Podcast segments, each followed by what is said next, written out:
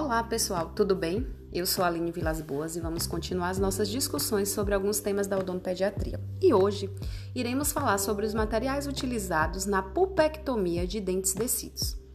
Sabemos que a terapia endodôntica radical é conhecida como pulpectomia e consiste na remoção total da polpa coronária e radicular.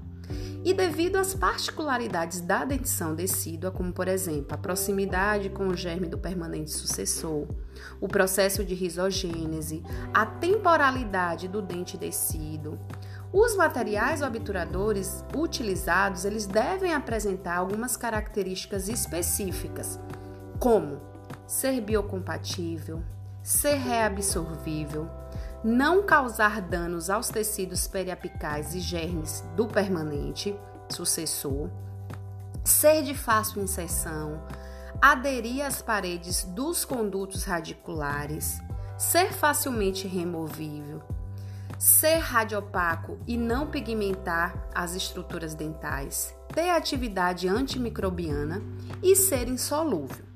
Diversas pastas né, estão disponíveis para serem utilizadas, dentre elas o, óxido de zinco e eugenol, pastas à base de hidróxido de cálcio e pastas iodoformizadas.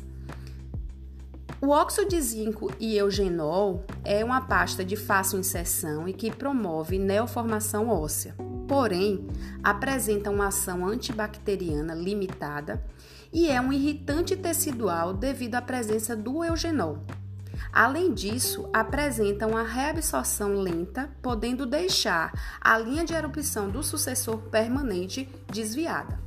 Além disso, pode ser mais espesso, por ele ser mais espesso, ele pode causar uma subobturação, pois a pasta ela não consegue talvez penetrar em todo o conduto radicular.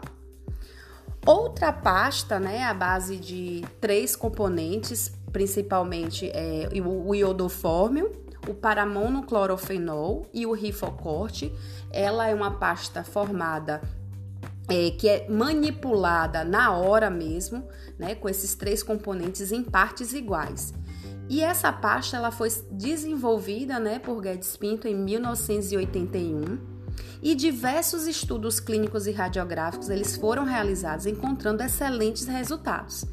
Então, é, ou que observou nesses estudos é que aqueles dentes que possuíam fístulas ou que possuíam mobilidade, eles apresentaram uma neoformação já com é, cerca de 60 dias, uma neoformação óssea.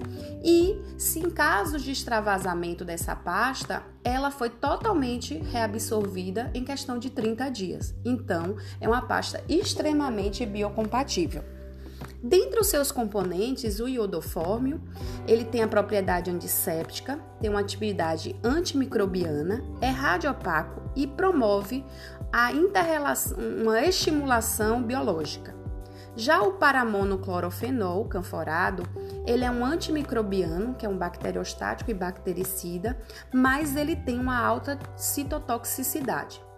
E o rifocorte é um anti-inflamatório caracterizado pela associação de um corticoide e um antibiótico. Porém, o corticoide vai evitar né, uma intensa resposta é, inflamatória nas primeiras fases iniciais e o antibiótico vai promover uma precaução profilática. Porém, o rifocorte ele saiu de linha, ele, a gente não, não encontra mais no mercado para que se possa fazer essa pasta, e alguns outros medicamentos estão sendo estudados em sua substituição, né, como por exemplo o permute. Outras pastas também à base de hidróxido de cálcio, né? E se a gente pensar o hidróxido de cálcio, ele tem como característica alcalinidade, uma pouca solubilidade em água e tem seu potencial de ação na dissociação de íons de cálcio e de hidroxila. A pasta base de hidróxido de cálcio, ela também apresenta uma ação desinfetante, bactericida, bacteriostática e que estimula a esclerose dentinária, além de ser biocompatível e de fácil preparação e inserção.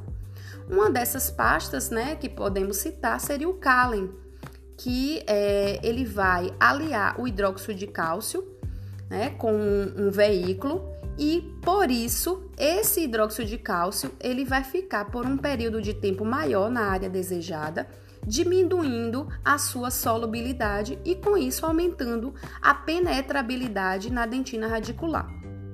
Em relação às pastas à base de odofórmio, temos no mercado, é, mais antigamente tínhamos o Vitapex e agora atualmente o Fiapex, produzido pelo Fórmula e Ação, que é uma pasta à base de hidróxido de cálcio, iodofórmio e silicone. Ela é biocompatível, de fácil aplicação, ela é radiopaca, não apresenta efeitos tóxicos aos sucessores permanentes, porém a sua reabsorção ela é mais rápida do que as raízes dos dentes descidos e tem um baixo efeito antimicrobiano, e além disso, comparado com as outras, ela tem um alto custo, né? Se a gente for pensar em relação em comparação às outras que estão disponíveis.